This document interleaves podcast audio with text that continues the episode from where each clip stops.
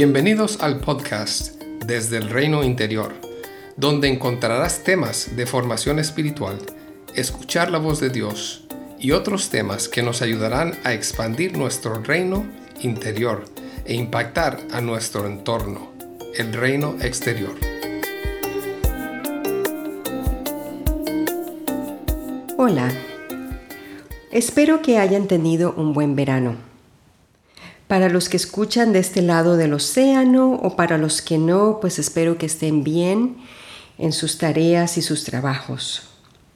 Hoy quiero iniciar con un tema en el que he estado reflexionando.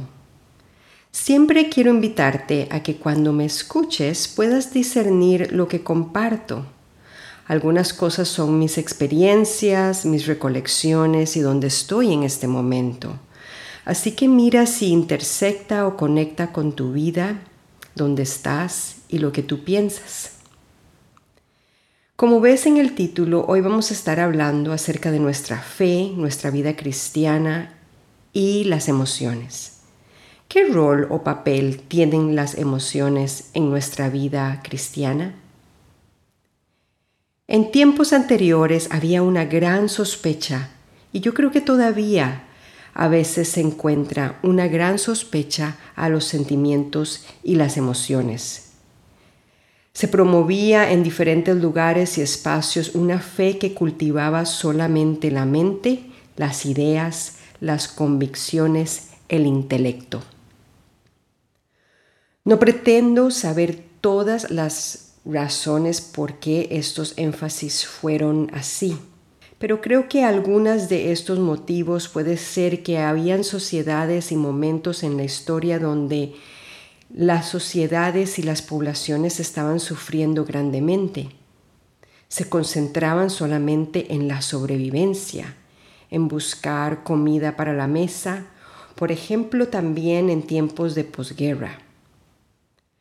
Puede ser que también ciertos modelos de pensamiento de la humanidad como fue la iluminación intelectual que enfatizaba la ciencia, las ideas, la materia y el entendimiento, aspectos muy importantes de la humanidad y en nuestro desarrollo. Sin embargo, estos énfasis en el entendimiento promovían una fe, una espiritualidad que disminuía el papel de las emociones. ¿Qué sucede si anulamos esta parte de lo que somos? ¿Cómo se ve la fe? Por un lado, podríamos pensar que la fe se ve más estable, una fe más fundamentada perdón, en la verdad y en la razón. Una fe donde la obediencia se hace más sencilla, obedeces y ya. Si estamos llamados a perdonar o a dar este u otro paso en obediencia, pues si no contamos con las emociones y los sentimientos no importan tanto, se haría un poco más simple Pareciera esto verdad. Se podría desarrollar tanto la mente, nuestro conocimiento teológico y dar pasos aparentemente más certeros. Y puedo decir que a veces negar las emociones puede dar una impresión de una gran madurez espiritual. Ahora, no te preocupes, no es que voy a promover en este podcast una fe basada en las emociones. Simplemente quiero que podamos reflexionar qué papel cumplen las emociones. Pues cuando las quitamos de nuestra vida espiritual, a veces se podría pensar que nuestro desarrollo de la mente, nuestro desarrollo racional, nuestro conocimiento teológico, nos ayudaría a dar pasos aparentemente más certeros. Puedo decir aún que a veces negar las emociones da la impresión y se ha promovido como un paso de gran madurez. Estar en un lugar de gran madurez significa anular totalmente lo que sientes y lo que percibes y tus emociones. Algunos de nuestros sistemas religiosos nos animan a negar lo que sentimos y por un tiempo, en mi opinión, esto funciona. Algunas ideas que hemos aprendido es que negarse a sí mismo y cargar la cruz significa no sentir y solo obedecer. Es cierto que en muchas ocasiones hay que hacer lo que hay que hacer. Creo que todos hemos estado ahí. momentos donde sentimos una cosa pero tenemos que hacer lo contrario. También es cierto que en ocasiones debemos de dar pasos concretos y que el corazón va a ir más lento. Por ejemplo, puedo decidir perdonar a una amiga que me hizo algo que me dolió y mi corazón tardará un poco más en sentirse sin dolor por lo sucedido. No es que basamos nuestro perdón en lo que sentimos, sino que otorgamos perdón y el corazón a veces va más lento, dependiendo, dependiendo de las circunstancias. Pero veamos la parte compleja de negar lo que sentimos.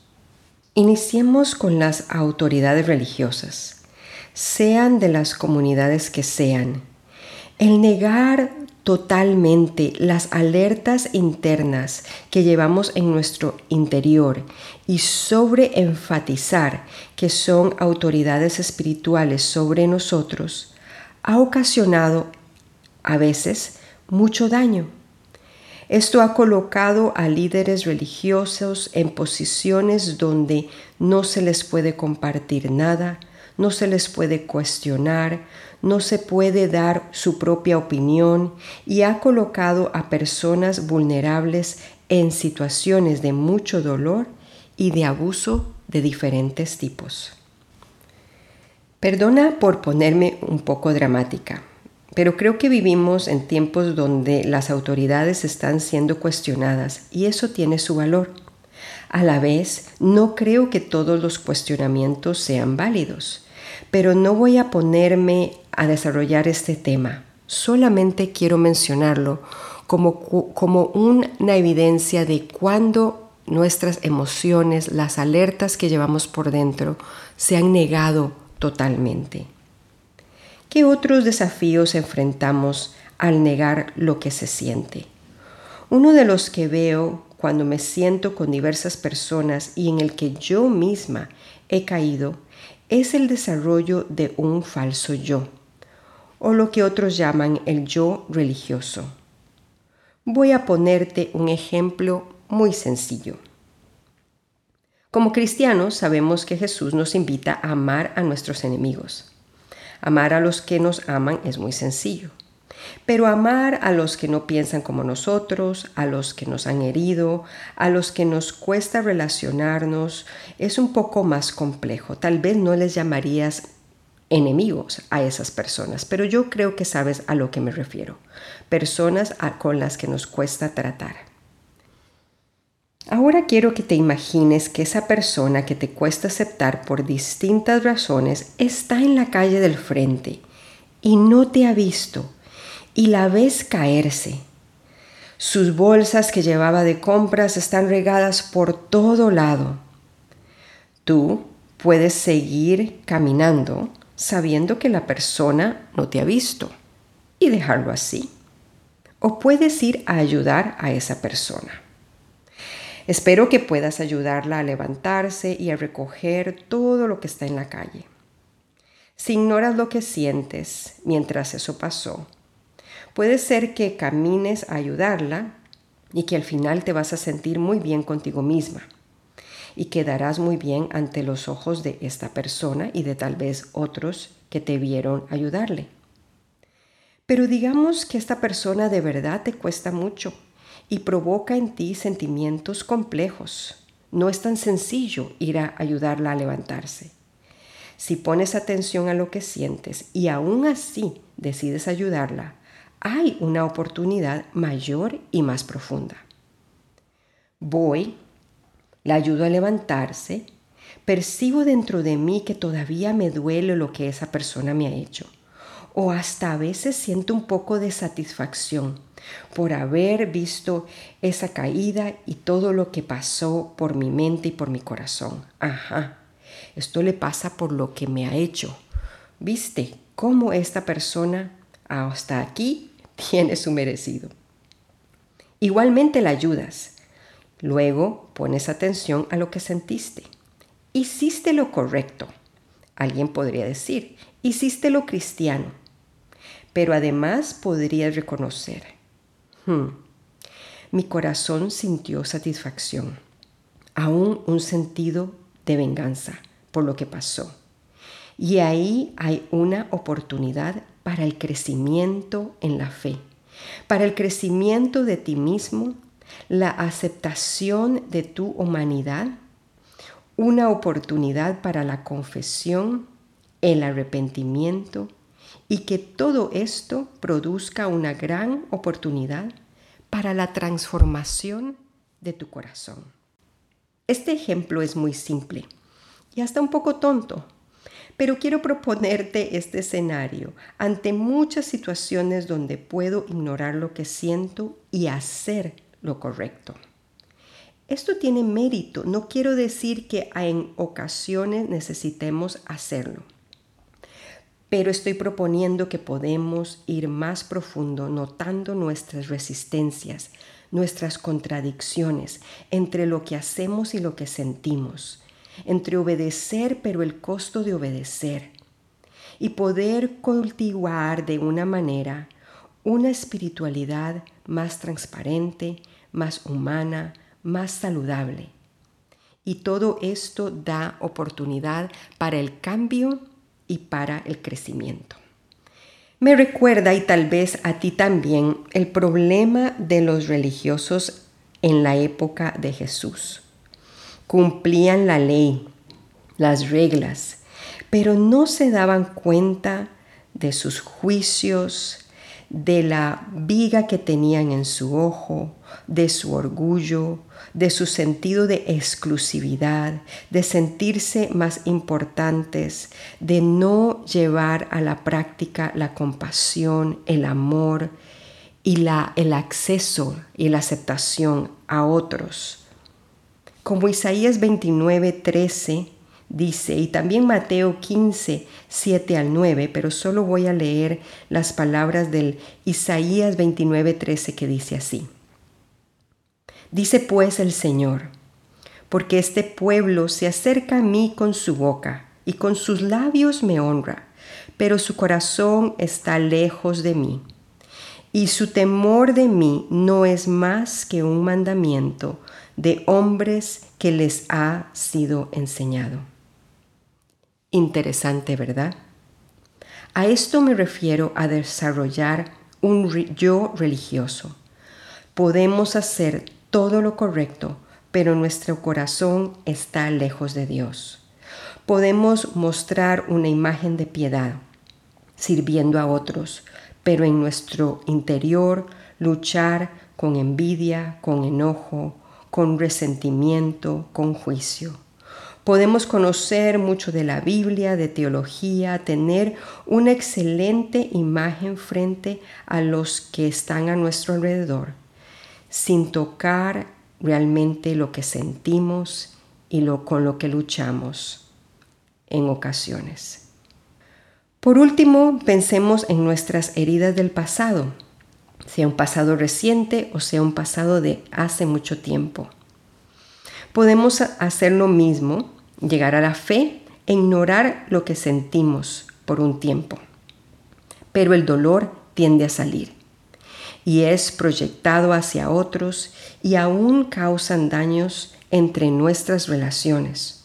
Ocasiona tensiones, desconfianza, sentirnos aún dolidos, no solo por lo que me hicieron hoy, sino que eso despierta lo que me hicieron hace tres años.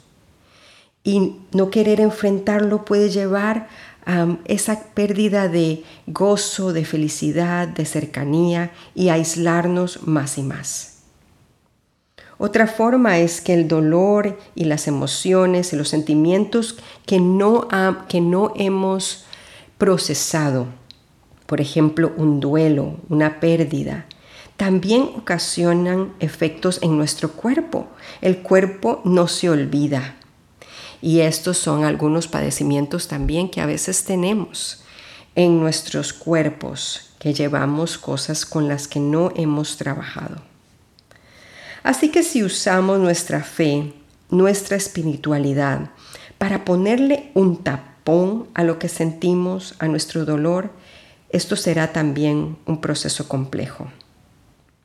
Yo me siento con personas que han sido lastimadas y están pasando por pérdidas, un ser querido, un divorcio, dolores de la infancia, dificultades actuales en las relaciones familiares. Todos pasamos por momentos de sufrimiento, ¿verdad? Eso lo tenemos en común todos. Y hay dolores y otros dolores, diversos en magnitud y diversos en impacto. No voy a hablar de todos los tipos de dolores y sufrimientos, pues se habría un podcast muy largo. Pero también quiero que pensemos en lo complejo de ignorar el dolor y ponerle una verdad bíblica a lo que puede ser muy cierta y que no quiere decir que el dolor o lo que siento desaparecerá de inmediato.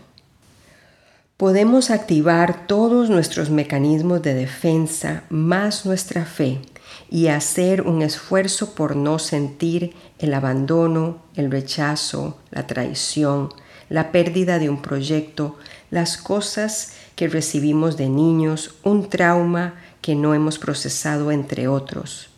Y por un tiempo lograremos seguir adelante. Pero nuestras circunstancias de una u otra manera activarán lo que hemos vivido. Entonces viviremos cargando heridas y acumulando nuevas que pueden hacer que nuestra fe no logre sostener la esperanza, que vivamos con temores, aislamiento y cobrando a otros cercanos las deudas que nos han dejado en el pasado. Podremos saber en nuestras mentes que Dios no nos abandona y que es bueno. Pero cuando algo se activa de esas heridas, puedo sentirme también, no solamente abandonado por otros, sino también abandonada por Dios. Espero que pueda ir dándote una idea de cómo la espiritualidad sin emociones es compleja de llevar. Quiero invitarte a que escuches el próximo podcast del próximo mes, donde hablaré de cuándo nuestra fe está basada en las emociones primeramente. Y yo creo que al final lo que quiero es llevarnos a una reflexión acerca del el balance, a una invitación a la integración. Esto será importante. La integración entre nuestra mente, nuestro intelecto, nuestros sentimientos y emociones. Todo parte de nuestra humanidad y también de nuestra espiritualidad. Por último, quiero dejarte con la certeza de que sientas lo que sientas, pienses lo que pienses, estés ahora mismo donde estés. Dios te conoce y te ama. Y por eso quiero dejarte con parte del Salmo 139, del 1 al 7, que dice así. Oh Señor, has examinado mi corazón y sabes todo acerca de mí. Sabes cuando me siento y cuando me levanto. Conoces mis pensamientos aun cuando me encuentro lejos. Me ves cuando viajo y descanso en casa. Sabes todo lo que hago. Sabes lo que voy a decir, incluso antes de que lo diga, Señor. Vas delante y detrás de mí. Pones tu mano de bendición sobre mi cabeza. Semejante conocimiento es demasiado maravilloso para mí es tan elevado que no puedo entenderlo. Jamás podría escaparme de tu espíritu. Jamás podría huir de tu presencia. Hasta la próxima. Bendiciones desde el reino interior.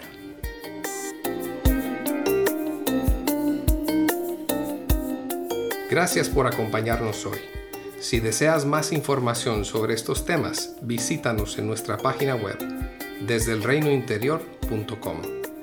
Puedes encontrar este link en la descripción del podcast. Que Jesús siga expandiendo tu reino interior para un mayor impacto en el reino exterior.